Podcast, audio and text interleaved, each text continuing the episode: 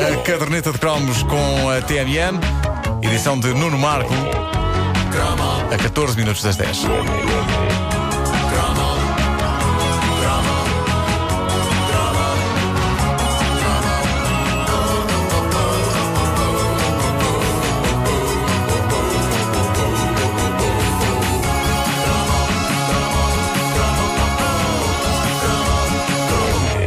Tivesse de eleger um brinquedo da minha vida, este estava seguramente no top 3. Eu vejo os miúdos de hoje armados em bons. Ai, as 3D, vou ao cinema ver as 3D. Ai, as três dimensões. Isso não havia no teu tempo, pai. É estúpido, é estúpido.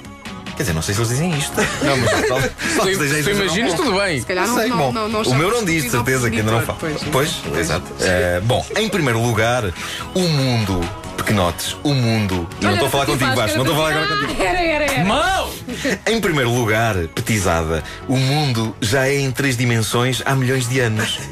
A sério, se querem experiências intensas, mais intensas que o Avatar, pessoal, arranjem uma namorada. É muito melhor.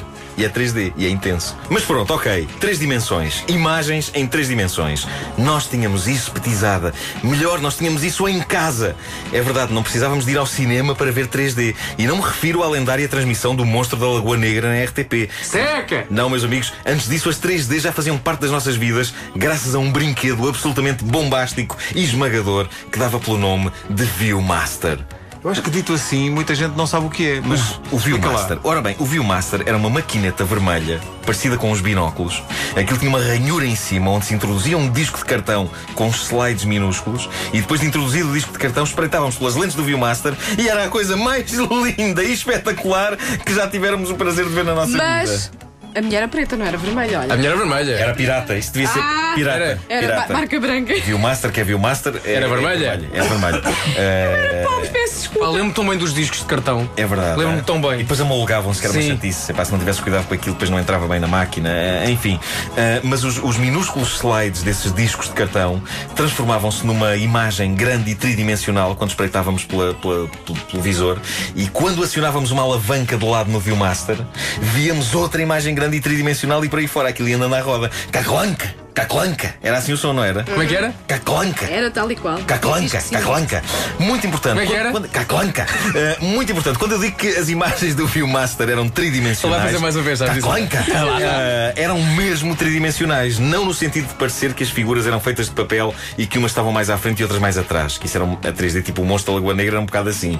As- os atores pareciam feitos de papel. Depois havia outro mais atrás. Não, eu lembro-me que parecia que as figuras tinham volumes. Dava vontade de as agarrar. Eu tinha dezenas de discos do Viewmaster de tudo o que vocês possam imaginar. Histórias de Disney, histórias da Pantera Cor-de-Rosa, histórias do Bugs Bunny, fotos de animais selvagens. Os discos do Viewmaster compravam-se nas lojas de brinquedos e não havia emoção maior do que abrir uma embalagem, sacar o disco e metê-lo no visor.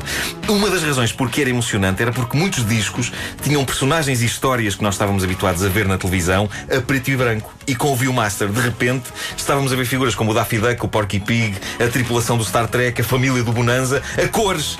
E só as cores já era um bónus considerável, mas ser a cores e em 3D, isso fazia do Viewmaster uma maquineta fabricada por deuses.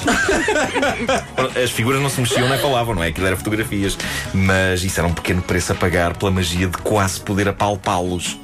Ok, eu não fazia questão de apalpar os tipos do Bonanza nem os do Star Trek, mas por exemplo, havia um Viewmaster da Wonder Woman. Ah, isso sim. Lembro You'd like to apalpate on the roof. Ah. Bom, ah, ah, ah, esse verbo é pá, eu lembro de ter estudado em inglês esse verbo e de, de ter I apalpate, you apalpate, we, a- we apalpate. Bom, ah, lembro-me que ah, a minha avó materna tinha um Viewmaster em casa dela com um único disco. Mostrava vistas de várias cidades europeias. Tua avó tinha um Viewmaster? Tinha um Viewmaster. Mas para tu brincares ou era dela? era dela, mas só tinha um disco. Só tinha um disco que mostrava vistas de cidades europeias. Não havia uma ida à casa dela em que eu não me isolasse com aquilo a ver Paris, Londres. Eu estive nesses sítios antes de ir lá fisicamente e quando finalmente lá fui, a minha conclusão foi: ah, não vi o Master via-se melhor.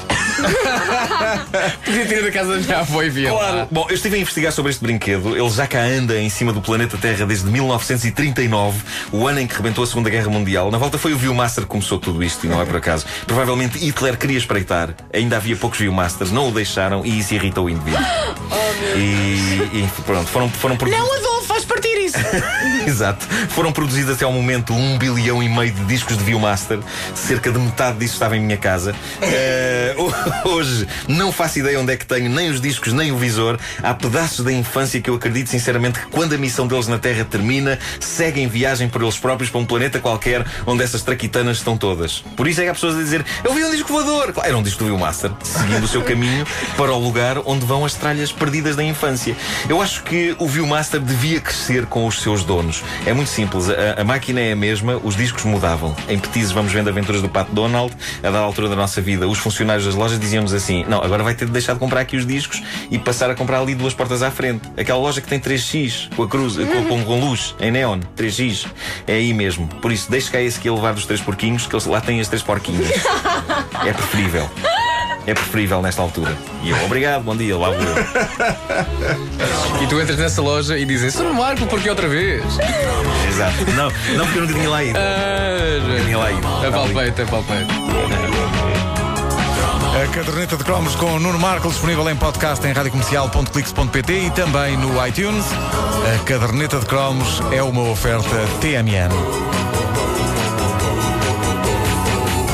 Chrome up.